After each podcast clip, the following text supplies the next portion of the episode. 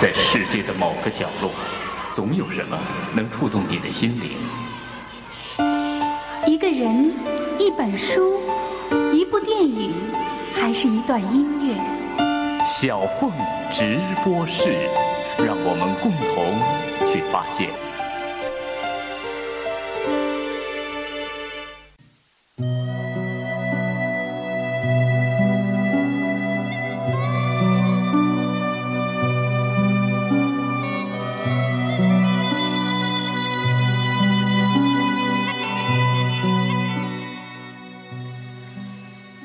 九九八年七月三十一号星期五，天晴不热，我照常在将近中午时分离家到画室去画画。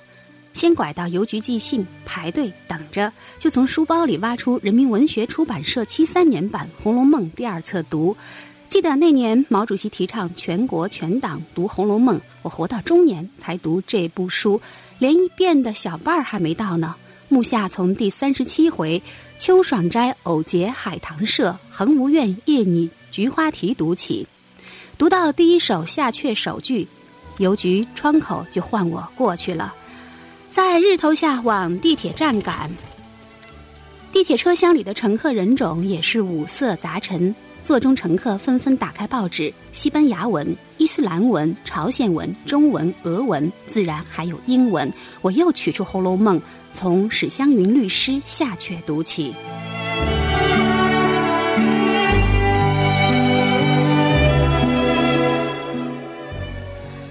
大家好，这里是山东电台经济频道小凤直播室。我是小凤，这个在纽约地铁里读《红楼梦》的人，就是著名旅美画家、清华大学美术学院教授陈丹青。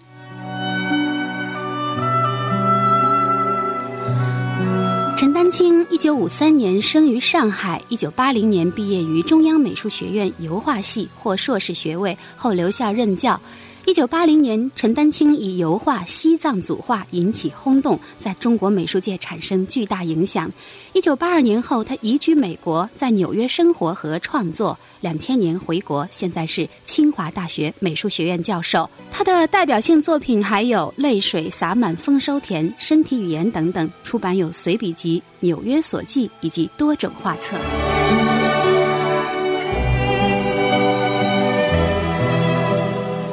我是一个迷恋细节的人，而陈丹青呢，也告诉我，千万别问他什么中国油画如何与国际接轨，中国油画将走向何方之类的问题。我说，我也痛恨这样的问题。于是你听到的将是一个关于细节的谈话，就像纽约地铁里明明灭灭的灯光。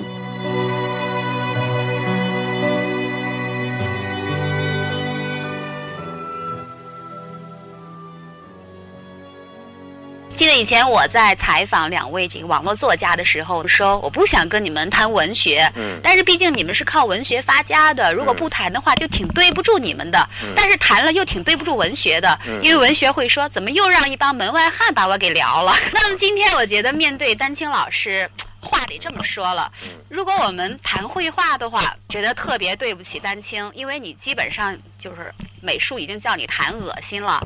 可要是不谈美术的话呢，又特别对不住美术，因为美术要知道这事儿一定特气愤，说怎么连陈丹青也不谈我呢？我不知道，我不太有资格谈了，因为我回国三年已经没怎么画画了。零三年，我想我怎么也得回到画架子前头去。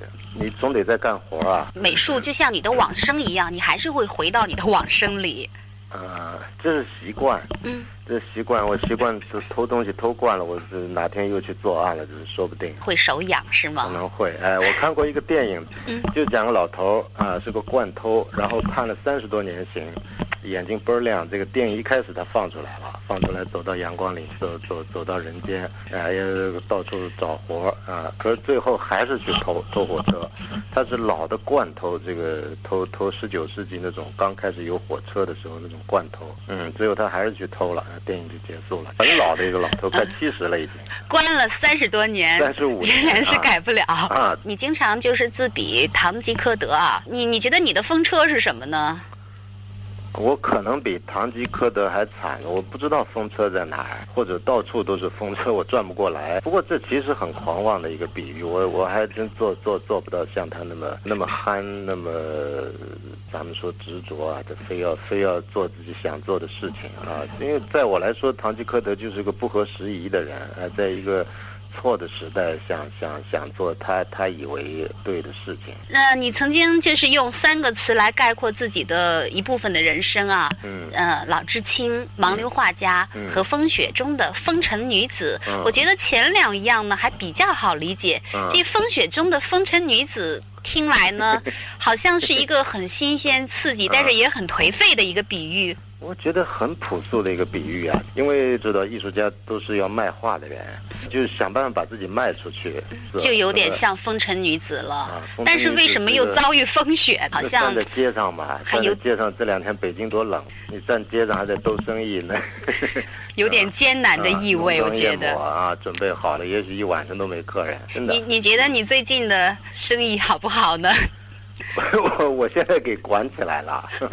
收编了，做寓工了是吗？或者培养别的风尘女子。对。嗯，你你不久前呢是刚刚出版了一本著作，叫做《多余的素材》啊。嗯。啊，里面呢是是一个关于呃一些瞬间、一些瞬间的记忆。嗯。如果让你。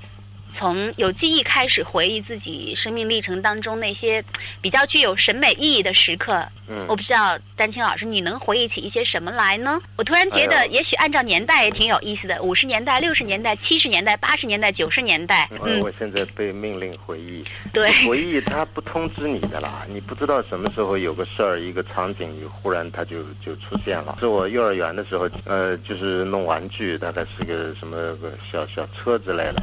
玩玩到后来呢，就跌到窗户外头去了，就跌到两个楼的楼层那个夹缝当中。是车子跌出去还是你人跌出去？玩具玩具，哎，像深渊一样就掉下去了。呃，那老师就当然就指责。那么小孩，我记得那会儿是排排坐，就靠着墙，每个人的小座位上面有一个钩子，挂着一条毛巾，上头有你名字的。我们全都坐好，坐好就说啊，是谁把这个卡这个这个玩具弄出去的？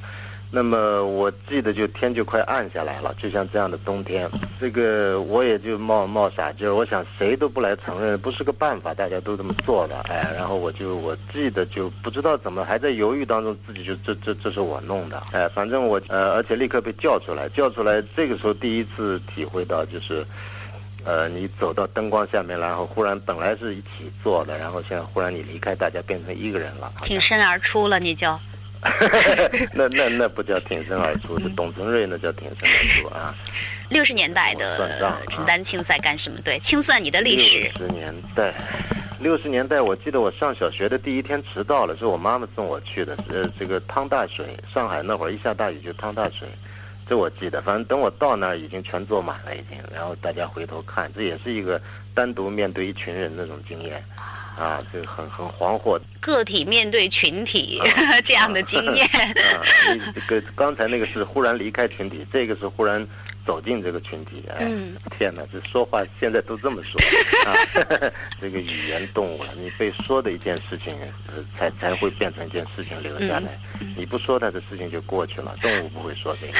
七十年代。七十年代，七十年代记忆是最密集的时候，就是青少年时代。哎呀，我们偷鸡吃啊，在在在农村，第一次偷的是个鹅，反正下手是我，别别别人在在在在看着，下手是在我们屋子后头那个有个鹅，鹅好抓，因为鹅脖子长，哎，反正黑暗当中也就这么一把就抓住了，而且捏紧了不让它叫出来，呃。但是抓鹅不算好汉，抓鸡比较难。抓鸡他是有有我我有个哥们姓杨的，后来给关进去了，这个小流氓。他抓鸡是他拿那个石子能够准确的，就是如果周围没有人，这村道上有个有个什么鸡在那儿那儿散步啊什么，他很远的一个石子过去就能就打中。啊，就能把那个鸡打晕吗？包里面，哎，这这些事儿我干不了。我小时候什么弹弓啊，什么扔石子儿，这命中率几乎没有。嗯，我要说的都不是这个，最重要的就是我再也没有吃过那么好吃的鸡。啊，那么那个时候你是在江西？江西赣南，赣南这个打游击的地方，四次围剿是在我那个我那个县城里打的，就是于都县那一带。在乡下当知青的时候，我记得好像你在回忆里说，那个时候会给一些，比如说要出嫁的人，给他们画那柜子上的龙凤啊，嗯嗯，也会画骨骨灰盒上会画什么呢？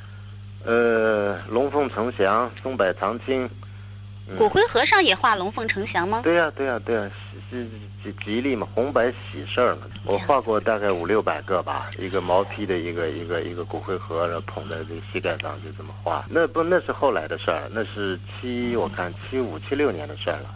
我嗯这个流窜到江苏去插队的时候。呃，做过那个事情啊，有一度的那个骨灰盒厂还希望我做他们的，哎呦，那我是如果我真做的话，我是这个这个 民间企业家先驱了，那是，因为我我我能写写写东西啊，他们说你你可以写一些宣宣宣传这个厂的，然后进城进南京替我们推销谈判什么这些，啊。差点就留在江苏。哎呦，呃我差点留在好多地方，比方在公社做一个小学教员啊，或者是在南京的这个商业局当个装卸工啊，或者食堂里的一个一个卖饭。我我有一阵特别喜欢卖饭，就是在食堂里嘛，窗口卖饭卖菜这样子，动作非常快。真的啊，我我挺喜欢伺候人的，排队，然后里面忙不过来，我就进去帮忙。那是在江西的，在南昌的时候，嗯有快感的。那会儿有东西吃就很，而且我在一堆吃的东西里面，这个我来分配这个碗，交到你手上，这是有快感的。如果见到一个心仪的漂亮姑娘，还可以给她的碗里多盛几块肉，是吗？哎，那还没那么浪漫。性的意识成熟非非非常晚，嗯美的意识倒有，这方面浪漫的事儿没有。现在很想有。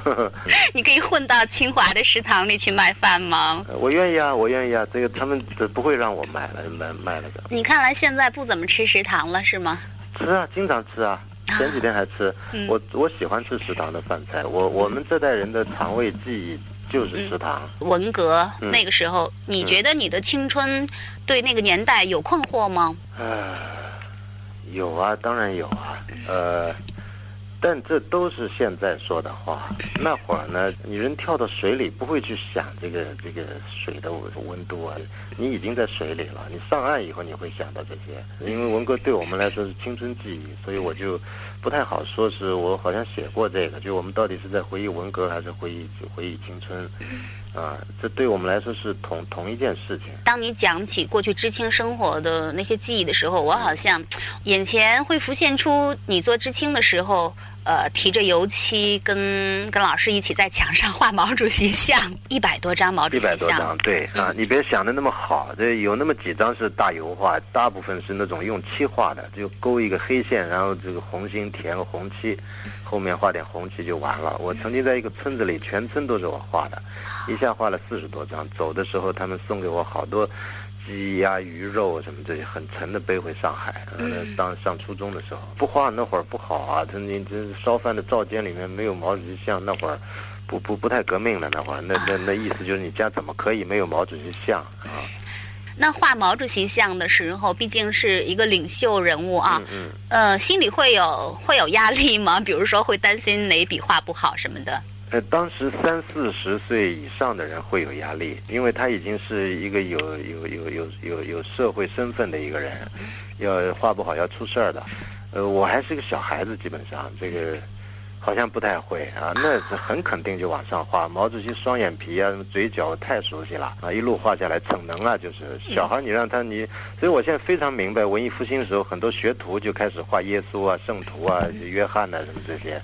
画那么高兴，哎，他其实是在画，他快感嘛，他他他在画那些脸那些这个动作的时候，他他有快感。我当然他有宗教情绪，其实一样的，我想。八十年代账还没算完。才算到八十年代呢。嗯嗯嗯八十年代你那时候就去美国了，很早就去美国了，八十八二年，对，八二年年一月份，就就这个天气走的啊，就是这个时候冰天。雪地，嗯你去纽约的时候是二十八岁，嗯，呃，杜尚去纽约的时候也是二十八岁。呵，没注意到，我跟杜尚拉平了。八十年代。非常小的细节就是我到那儿又开始要上学了，上学那是一个很宽松的学校，呃，呃，闻一多先生当年到纽约留学，就是在那个学校，叫艺术学生联盟。呃，在非常好的一条街上，五十七街是他们的一个老字号的学院。我记得我去在那儿签个到，呃，假装到画室里画一会儿，然后就跑到咖啡馆去去做。然后，然后五十七街是画廊区，我出来以后就就会到画廊里去看看看画。或者就索性就穿过中央公园，就到八十几街，我就到到到博物馆去了。去圆你最早的时候出国的那个愿望，就是去看原作。那是一段这有点过分的经验，就是报复性的看，你很难描述那样一种经验，就是在于你在在国内已经你自以为整个这段历史你都倒背如流了，这名字你都听过，印刷品也都看过，哎，然后忽然它就在你面前，如果没人管，你可以摸它啊。那种经验很很很难描述。我那年到那个西斯廷教堂，我去看那个那米开朗基罗那天顶画那《创世纪》，那出来也就是抽口烟，你你好像很想说话，一出口都不对，不不不是那个感觉，就闷掉了，就。只有抽口烟，然后让心里想说的话随烟一起吐掉。很蔫的就就就回家就回回去了，就。该干嘛干嘛去了。我在你的纽约所一里看到了你对很多画廊以及画家的回顾。我最喜欢的那个画家叫蒙克，挪威的。蒙克啊。我最喜欢他的一幅画是《嚎叫》，也就是呼喊。嗯。我曾经。特别希望一个画家朋友把那幅画给我临摹一下，然后挂在我的床头，但是他执意不肯，说你这样晚上会做噩梦的。然后我说，那你就把他的脸换成蒙娜丽莎的脸好了。蒙克了不起的，我当然喜欢他。呃呃，我看过一部关于蒙克的电影，那个演他的人非常像他，高度神经质的，就这么瞪着你。他画画的时候呢，就这个这个导演就就挺懂的，他就就不放音乐，就画他在画布上划的那个声音，刺耳的一种声音，在只有咱们画画的人工作时候听惯这种声音，但是放到电影里面，这种声音忽然就是一种语言。对你刚才说到蒙克就是那种高度神经质的啊，所以他的画里也呈现出那种非常神经质的情绪。那么你觉得哪些画家是可以从他的作品当中见出性格，或者说是被？性格所笼罩的，就像命运被性格笼罩一样。所有就是真正的特别重要的，你你你说的美术史上的画家，其实都都看画就见到这个人。问题是咱们比较容易渲染，就是比较呃异常的那种性格。比方最被提到的，经常是梵高，比方一个疯子，呃，或者毕加索，呃，他有好多女人，怎么狂，怎么怎么异变。呃，其实性格有一万种，这个每个画家性格不一样。呃，你比方呃蒙克，蒙克那种神经质和梵高的画搁在一块儿，呃，他有相似的地方，他跟其他比较比较宁静的理性的画在一块儿，那那显得很很猛。可是你把他们俩画搁一块儿，你仔细比较还还是非常不一样。你两个疯子在一块儿一定不一样的 啊啊！你到疯人院去看看，就都有个性的，但他们全都是疯子。各有各的风法是吗？对对啊，有意思的是他的风法不是他风。那你有没有用自己的话来占卜一下自己呢？哎，人面对自己是最困难的一件事情，大约会有吧。呃，比方说我办个展的时候，呃，我忽然一下子面对自己各个时期很多作品，我会说，哦呦，原原来我是这这么一回事儿。另外就是你比方参加群展，你跟一群比方。呃，跟你是一个路子的人展出，最后你反倒发现你跟他们是不一样的。但我通常很难为情走到就是一个展览，如果有我的画挂在里面，能能能不去就不去。为什么？不知道。啊，我曾经在一个什么书上看到马奈，呃，第一次展出他那个草地午餐的时候，非常挑衅的一张画。对。结果等展览的时候，他居然就是死不肯走到他那幅画面前去。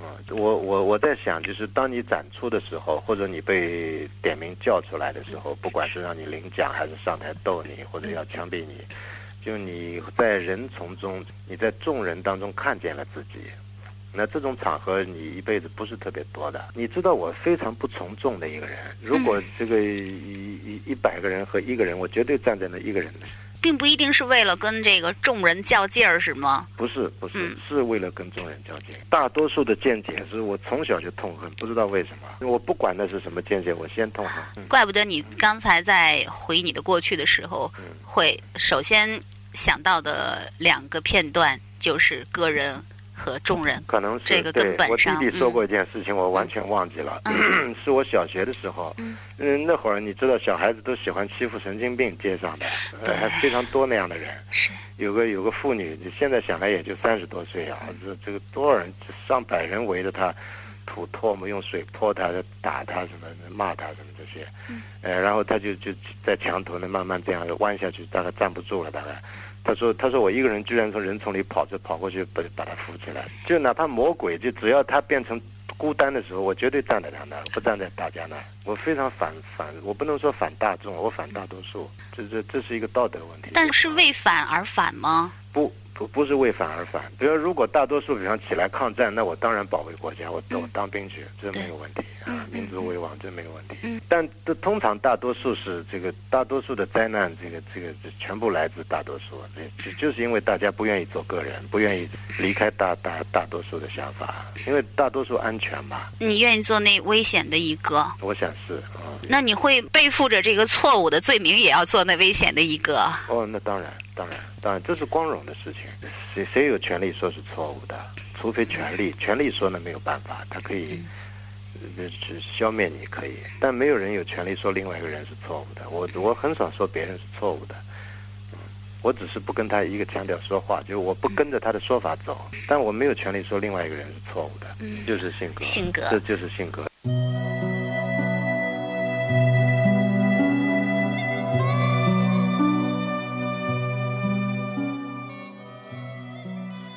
假如魔鬼变成孤单的一个，我也愿意和他站在一起。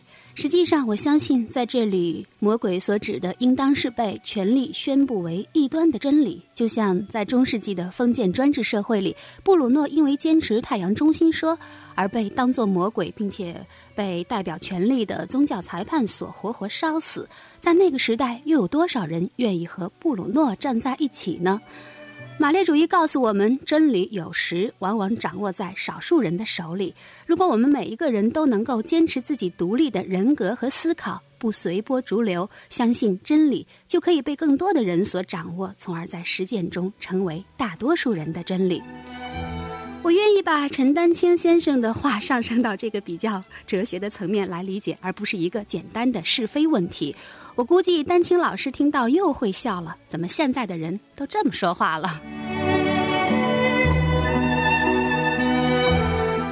您现在正在收听的是山东电台经济频道的小凤直播室，我是小凤。今晚嘉宾，著名旅美画家、清华大学美术学院教授陈丹青。那每一位走进小凤直播室的嘉宾都要随身带一本书、一部电影和一段音乐，而陈丹青呢，不希望。呃，因为喜欢张三而冷落了李四，因此呢，我答应他可以把张三和李四都带来。那陈丹青为我们就带来两本书、两部电影和两张唱片。电影和唱片的话题呢，我们将在下周的节目里和大家一起分享。首先，我们今天来看陈丹青为我们所带来的第一本书。一九八零年二月二十五号下午三点多钟，罗兰巴特在巴黎学校街横穿马路时，被一辆洗衣店的卡车撞倒。四周后，他去世了。从此，他那越过忧伤的友谊的微笑逝去了，他那更新事物的非凡的眼光逝去了。罗兰巴特被称为是继萨特之后法国知识界最有影响的怪杰，蒙田之后最富才华的散文家。他在符号学、精神分析、批评以及释义学、解构主义等诸多领域都有卓越的建树。他的代表作有《零度写作》、一个解构主义的文本、S 对 Z 等等。在九七年的时候呢，我曾经买过一本罗兰巴特的《恋人絮语》，可是不幸呢掉到水里，晒干了之后再读呢，就像是在摊煎饼。于是隔了几年，我就又买到了一本，可见罗兰巴特在中国有多畅销和长销。而整个的九十年代，陈丹青也在读罗兰巴特，尤其是一本叫《明示》的书，他更是见到谁就给谁推荐。呃，我就想来想去，就想到眼前我九十年代以来吧，特特别反复看的两本书。呃，一本就是法国那个罗兰巴特尔写的那个，关于摄影的，也一本很薄的书，叫《明室》，光明的明室就是教室、画室、房间那个室。巴特尔呢，据我知道，在八十年代就翻译过来了，呃，而且在所谓思想界、理论界还有文艺界。呃，都曾经火过一阵子。非常幸运，在九五年，我在台湾的诚品书店买到了《那明史》。我想，这是我看过他的书里面写的最好的一本书。名是非常显著的，跟他所有书都不太一样。嗯，他可惜写完这本书他就去世了，否则他可能会，呃，他他的文体会会带向另外一个一个领域。他贯穿整本书的是一个，呃，一个是摄影。一个就是关于他母亲，呃，他是个同性恋，所以这个他跟母亲的这个感情非常深。那么在母亲去世以后呢，他是在呃拼命寻找他母亲留下来的所有照片当中。呃，想到写这本书，因为他在所有他母亲遗留的照片中，他发现找不到他记忆中的那个母亲。照片的存在本身，它就是一种历史的见证，因为它可以挽回被时间摧毁的生命啊。照相术嘛，像最早就是一种追魂的艺术嘛。但是也就是说，巴特反而从这里面。找不到那个他要追回的东西了，是吗？重要的是他在找，在这个找的过程当中，他把摄影弹出来了。他提出一个问题，就是什么是摄影？这还不是最终的问题，最终问题其实就我们怎么在观看。一个是看画，啊，然后一个是看照片、看电影，啊，呃，扩大来说，我们看整个这个世界，我们在看人，看看看自然，看看发生的一切，我们会不会看？那么巴特整本书。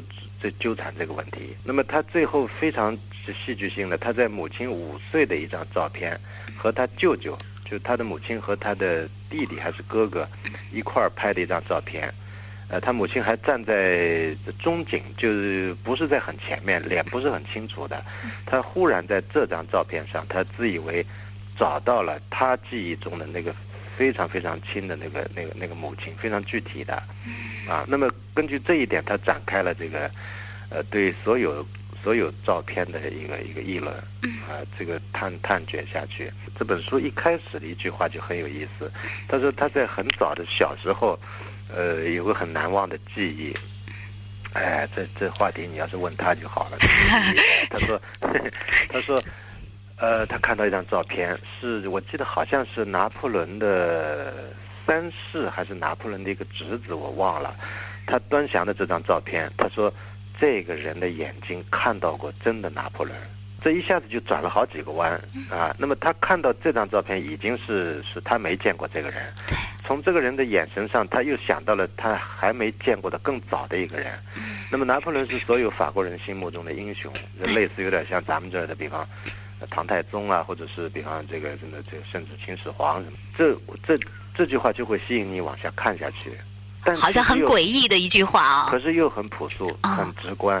这又回到我们我们刚才的一个一个一个一个说的东西，就其实取决于你看的人有多敏感，你的感受力，然后你的联想力跟跟跟着感受力一块走的。他就呃，然后呢，他就开始写到他对某些照片的一些感触。比方看到这张照片，他在感触。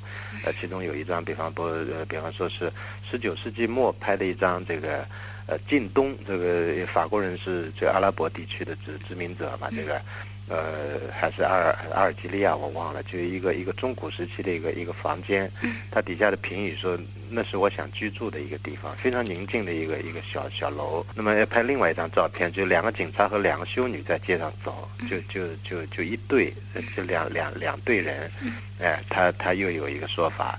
然后慢慢就进入他的他那个主题，就寻找母亲的这个这个形影。呃，我举一个例子，就是这个例子，如果他不说，我们在看照片的时候，我们眼睛盯在这张照片上，我们仍然不会看照片，是这个问题。牵扯到非常大的一个问题。呃，比方说，嗯，他说到照片上一个时态的问题，时态的问题，那我们一般看照片不会想到这个。他呃，引述了一张十九世纪的一张美国的照片。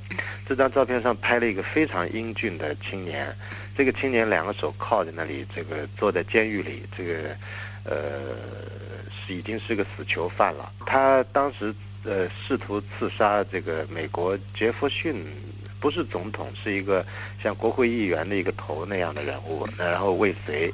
被逮捕，然后判了死刑。这个年年纪，这个这个男青年年纪也就是二十出头的样子，非常英俊，然后目光就瞪着那个照片，还很强。那么他下面就提到这幅照片给了我们两个时态：第一，照片上这个青年已经死了，因为他确定死了，他是一八几几年这个呃判的死刑，然后在死刑前几个月这个。拍的这张照，所以他他已经死亡。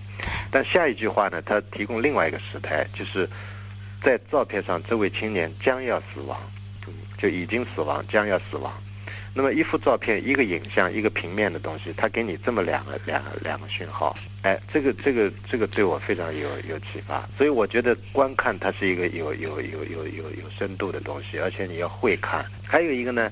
就是他为所有照片规定了一个一个呃两两两个层次的观看，就是他说所有照片都有一个知面的东西，知面就是这这个知识的知知道的知面就是这个知识面那个面。啊，它知面意思就是指照片的内容，比方里面的人在走，这是男的，这是女的，这是战争啊，这是这是比方这个田野什么，是知面的，他他对知面东西不太感兴趣，因为谁都会就一望而知照片说的是什么。啊，那么另外一个层次呢，他说叫次点，他翻译成次点，是次就是刺刺激的刺，点就是就刺伤你的那一点，刺点就是吸引你目光的，但属于知面里面比较次要的内容，甚至你不仔细看不会不会注意到的。嗯，那么它。里面翻译的就是呃解读了一组照片的这个字面和和字典之间的区别，啊，那我我用这个更平这更平易的一个说法，可能就是内容和和和细节的一个关系啊。比方说，还有一张就是苏苏苏联，当时冷战嘛，不容易看到苏联的照片，哎，这这些人这个很茫然的或者很饥饿的在那儿排队或怎么样，可是他注意到，呃，他们戴的鸭舌帽，还有他们的领带。哎，还有他们的这个这个脸上的某种某种次要的表情啊。他说，我们在看照片的时候，其实目光经常会停留或者游移在这些，呃，这张照片其实并不想要告诉你的东西上。但是摄影是这么一个东西，它不像绘画，绘画所有东西被放在那儿，即便最次要的，呃，它也是经过画家取舍的安排的。就像歌德说的那个话，就是最好的这个配角在他的角色上，他是个主角。所以这跟这虚构的东西、创作东西不一样。摄影咔嚓一下子你照下来了，那么所有在照片上的东西都是讯息，但并不是所有讯息都被你读到。而每个人在读这讯息的时候，每个人注意的点都不一样。再继续说下去，你甚至会害怕，就是我们在观看当中漏掉多少东西。而如果我们不漏掉的话，呃，一个影像、一张照片，它会给你这么多的东西。所以这个就像昆德拉讲的，他说小说没有什么别的道德，这如果有的话，就是就认识的道德，认识怎么认识这个世界，就小说的道德。那他在这个里头就就就就很很很透辟的，这个我看到后来真的很很很害怕，这个层面挖的之深，呃，但这都是我们感知系统里的，我们都有眼睛，都都在看照片，但他还给我们一个问题，就你会不会看？你看见没有啊？就是就是你已经知道的思想，你你你还要再想下去。你已经看见东西，你再看看。观看里头大有文章。大部分情况下，我愿意说，我们可能是盲目的。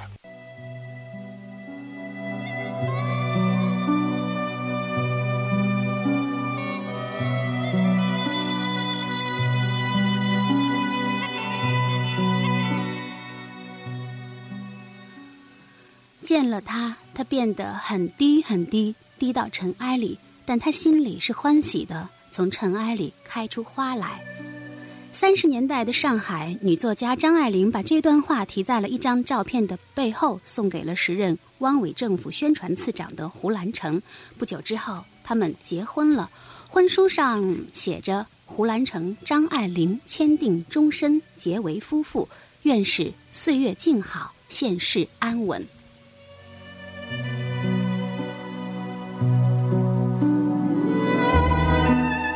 今天陈丹青为我们所带来的第二本书就是胡兰成的回忆录《今生今世》。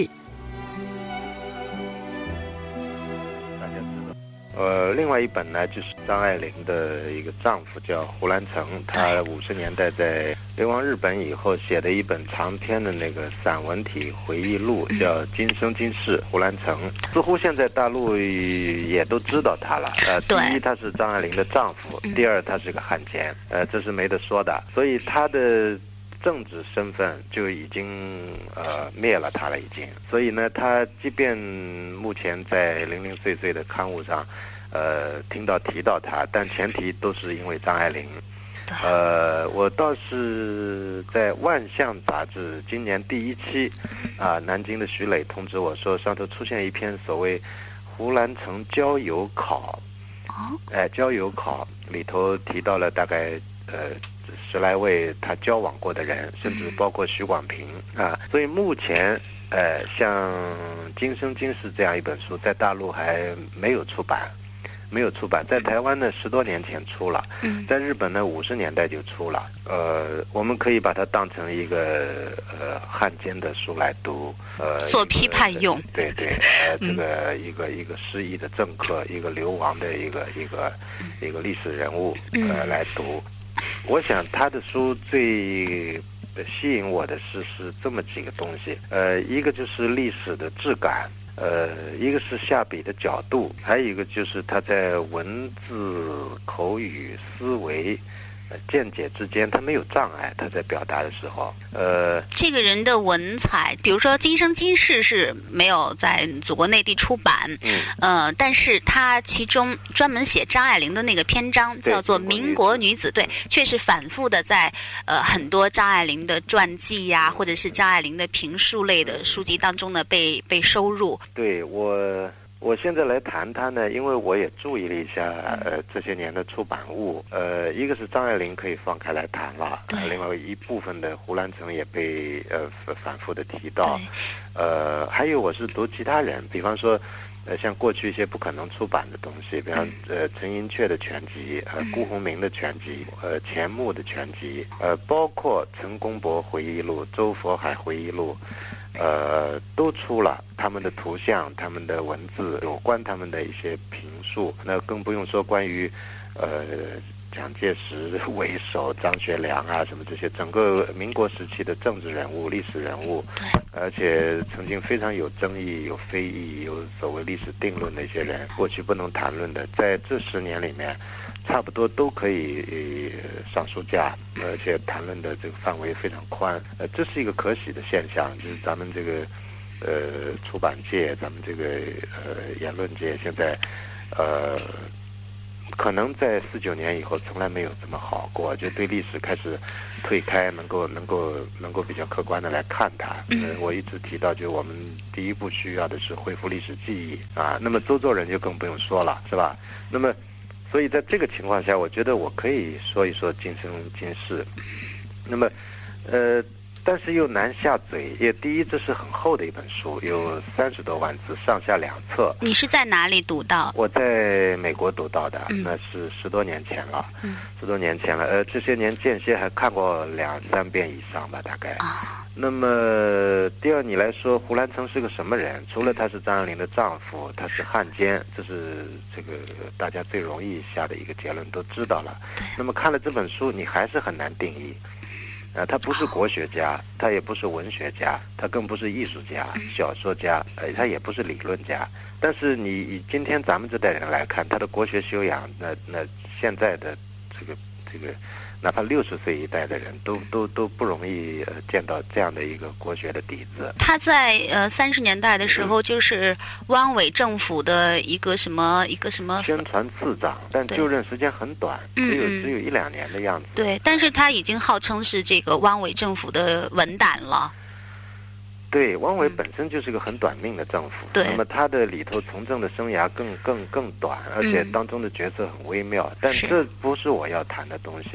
那么他也不是理论家，可是他一辈子写了好多书。他在流亡期间，呃，就写了那个呃《山河岁月》，谈整个中国五千年历史跟西洋文化对照的一块儿谈。这个那个大的意思呢，跟什么呃钱穆啊、梁漱溟啊，这个呃呃牟宗山呐、什么的冯友兰谈的这个范围都都是相似的，就那代人对中西文化的一个思考。呃，但是他又不是那样一种理论家的教授的方式在那儿谈，所以他的书写非常个人。你去往五四那一代靠也不像，解放以后靠那也更不像，成了另类了，哎是吗？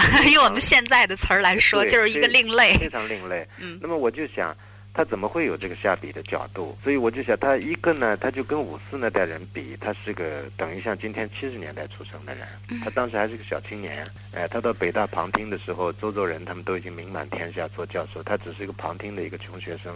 那么他跟那个。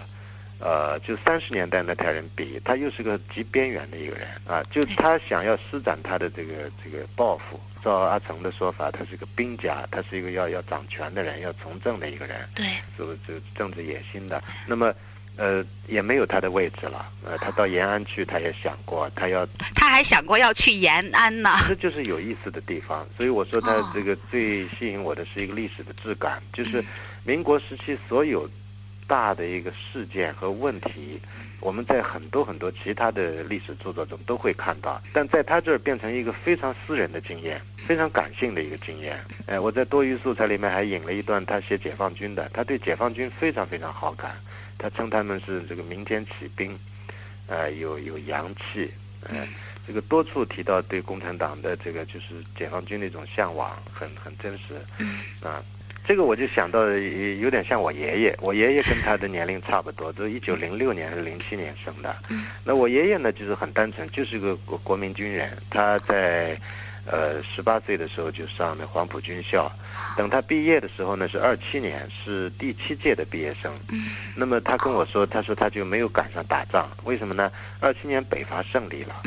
他前几届的同学就是这个持聘沙场，这个有的战死了，有的升官了，呃，好歹就是呃真正打过仗，呃，对历史有过贡献。可他说，等我们毕业的时候，北伐就就就就就就成功平定中国，这个统一中国，所以他就去当宪兵，所以他对于一个军军人来说，他错失了一个一个一个。一个一个很光荣的一场战争啊，那么他后来在在呃徐蚌会战，也就是咱们这边叫淮淮海战役的时候，他就被俘了，然后这个呃脱身出来以后就到台湾去。那么胡兰成的情况有跟我祖父相似的，他当时是个小青年，是个晚辈，但是呢，他成熟的很早，他的政治见解，他的文学见解，所以正好在他壮年的时候，二十八九岁、三十出头的时候，他遇到了这个抗日战争。那么这个时候，他就他就他就到到汪政府去了。那这还是不是我要谈的？我觉得就是充满细节，细节，哎，充满细节，这个就历史的质感。举举举举举个例子，比方说他他这个他是浙江成县人，呃，小时候、呃、家里是个中中农这样子，这个后来家道慢慢就差了。那么他呃也是呃没约婚姻，这个太太叫玉凤，呃，在他很年轻的时候，这太太就生重病就去世了。那么正是他非常穷愁潦倒的一段时间。那么他写他这个妻子就在临危，他就四乡里去找人借钱来来来治病。那么在路上他就知道他的他的太太死了，死了呢，他就本来是借钱治病，结果要变成借钱买棺材。那么他在一个极度这就是这个荒愁、这个呃愤愤怒的一个时候，那么在路上这个棺材往家运的时候，呃，他忽然就就就就就路上歇息嘛。这我在江西这个他对，我知道就是南方山区里头，他有路的砖头造的那种亭子，是让赶赶路的人能够休息一下的。那棺材停在那儿呢，他居然就跟走过的乡亲就夸耀，说这这棺材板怎么好，做的怎么好，他多少大洋买下来，就是在那么呃悲惨的情况下。哎，他这个细节他会写出来，而且写的是他自己，这个蛮有深度的，我觉得。那么还有一个写抗战，写抗战呢，当然我们可以说从一个汉奸的笔下，我他他他会写出怎样的抗战？他写的是是是细节，怎么呢？就他流亡的时候，就躲在那个浙西南的乡下，这儿躲一夜，那儿躲一夜。那么躲得无聊呢，就就就跟比方这个这个房主老太太就聊天，就问到，呃，占领期间日本兵怎么样？这有个有个细节就很有意思。他说，有时候日本兵进村啊，也干了事儿也就走了。他可恶的是那个那个那个那个汉奸，呃，跟在后头那些翻译。他有一次那个那个那个日本兵借这个老太太家住，住完临走的时候，也就把半块肥皂留下来。我想，这不要说那个时候战争年代，就我们小时候五六十年代，一块肥皂是挺挺挺重要的啊。所以队伍就出村了。这可恨就是那个翻译已经走出半里去，又绕回来，还愣把这个肥皂半块肥皂又拿走。这个细节很有意思。嗯。然后呢，他又提到这老太太，老太太说有一次这个大概游击队这个是是杀了一个日本兵，日本兵呢就包围了这个村子，就就黄昏的时候突袭，然后全村就搜查。搜查呢，这个乡民就四散逃，就逃走。然后这个这老太太就就当然就就就往后村就走，走走走走呢，就是看到后面一个日本兵就拿着电筒就追上来，就就怎么走都逃不脱。最后他没路可走，就踩到那个那个稻田里头去了。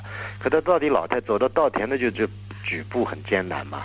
他就忽然回过身，就对着那个小日本兵，他比他小很多。他说：“你干什么呀？”我这个小日本兵也好像就就就一个一个一个一个一个小男孩见到一个一个一个老太太那样，也就给愣住了。那这种细节是在我们的电影里、绘画里、这个文学里很不容易找到的东西，但是它非常真实。我就想起《战争与和平》那会儿写写写那个比埃尔给给给给给拿破仑这个军队占领莫斯科的时候，就就抓住了，抓住以后就审判他。审判的时候，他跟那个审判官一来一去在那说话，可是最后两个人的眼睛对视了，对视的时候。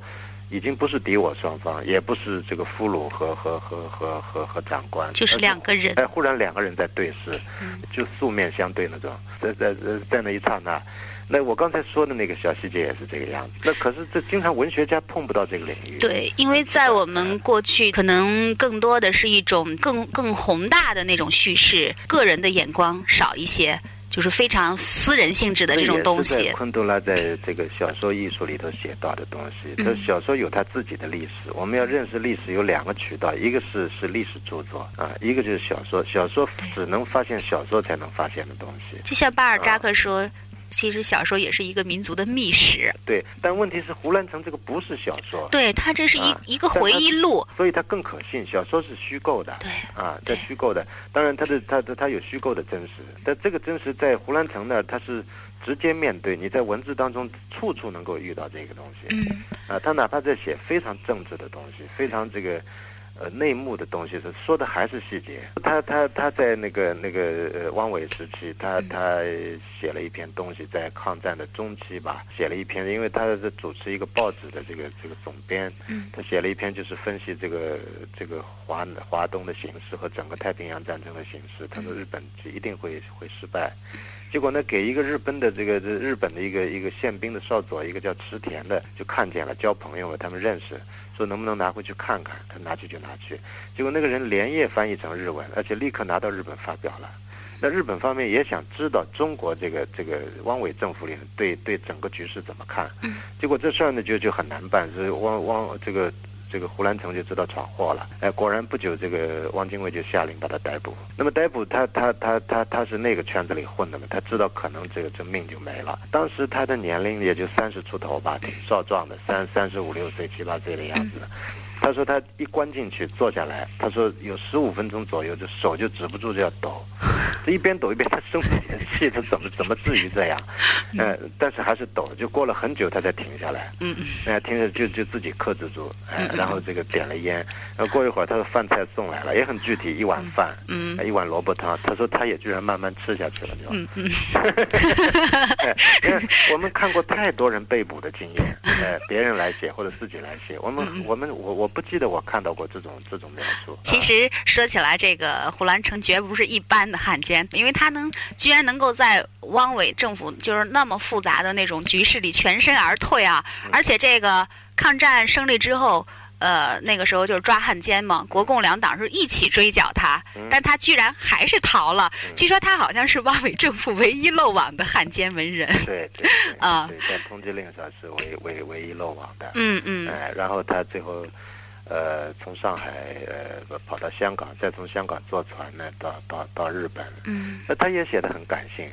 呃，他说他这个上了船以后，就经过台湾海峡，又听到了这个呃两岸的广播，然后这个开出台湾海峡就听到日本的广播。但问题他是他在写历史的时候，不像在写历史。他写的就是今天的事情，他身边的事情，那这背后都是历史，所以历史在那儿是活生生的一个一个一个状态。嗯，他在书里就是有没有对他自己这个汉奸身份有没有忏悔？海外有人解读说他整个今生今世是个忏悔录。我想我们在读这本书的时候，我想第一读的其实不是胡兰成，我想这就跟罗兰巴特看照片一样，我们我们我们除了知道这张照片上是一个老奶奶，我们此外此外我们还有没有别的方式看这张照片？如果今天类似像，呃，周作人这样的人，呃，比方陈公博这样的人，他是他是陈公博、周佛海都是都是共产党一大的这个出席者，哎，是是是建党的元老，可是他们后来变成不耻于这个这个民族的这个这个这个这个汉奸，啊，这么一个不归路啊，那这就是我们要读历史的原因，哎，那个时候那一代人都在都在思考这些大问题。呃，钱穆有钱穆的说法，呃，这个冯友兰有冯友兰的说法，梁漱溟又是另一套。看过胡兰成的《今生今世》，可能有很多感想，其中有一个感想会是这样子，可能就是，呃，一个有才华的人，有抱负的人，呃，而且他在文化上是绝对是个民族主义者，可是，在那样一个大时代里，跟他同样的那么多青年，呃。呃，走了不同的道路，啊，然后这个变成变成不同的人，然后留在历史上，呃，是是不同的名声，呃，最后呃不同的脸谱啊，这也就是让胡兰成有有意思的地方，他在一个永远的困境当中。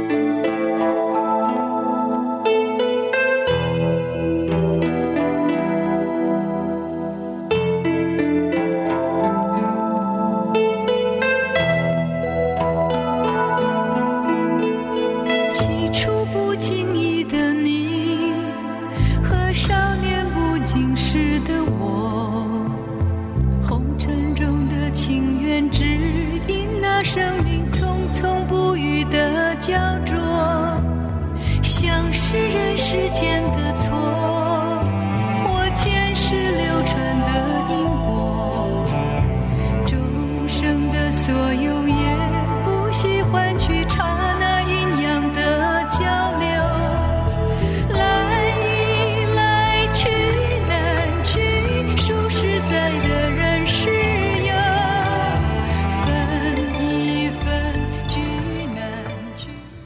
滚滚红尘之后，留在世界里的只是一段又一段传奇。传奇中的张爱玲对胡兰成说：“我已经不喜欢你了，你是早已经不喜欢我了的。离了你，我将只有猥亵了。”而胡兰成则因为丧失春秋大义，他将背负着民族罪人、民族败类的枷锁，在这样一个永远的困境中难以超生。是不愿感谢您收听这一期的小凤直播室。那么下个星期的同一时间呢，我们将呃带来呃陈丹青最喜欢的音乐和电影，同样是非常独特的视角。好，我们下个星期再会。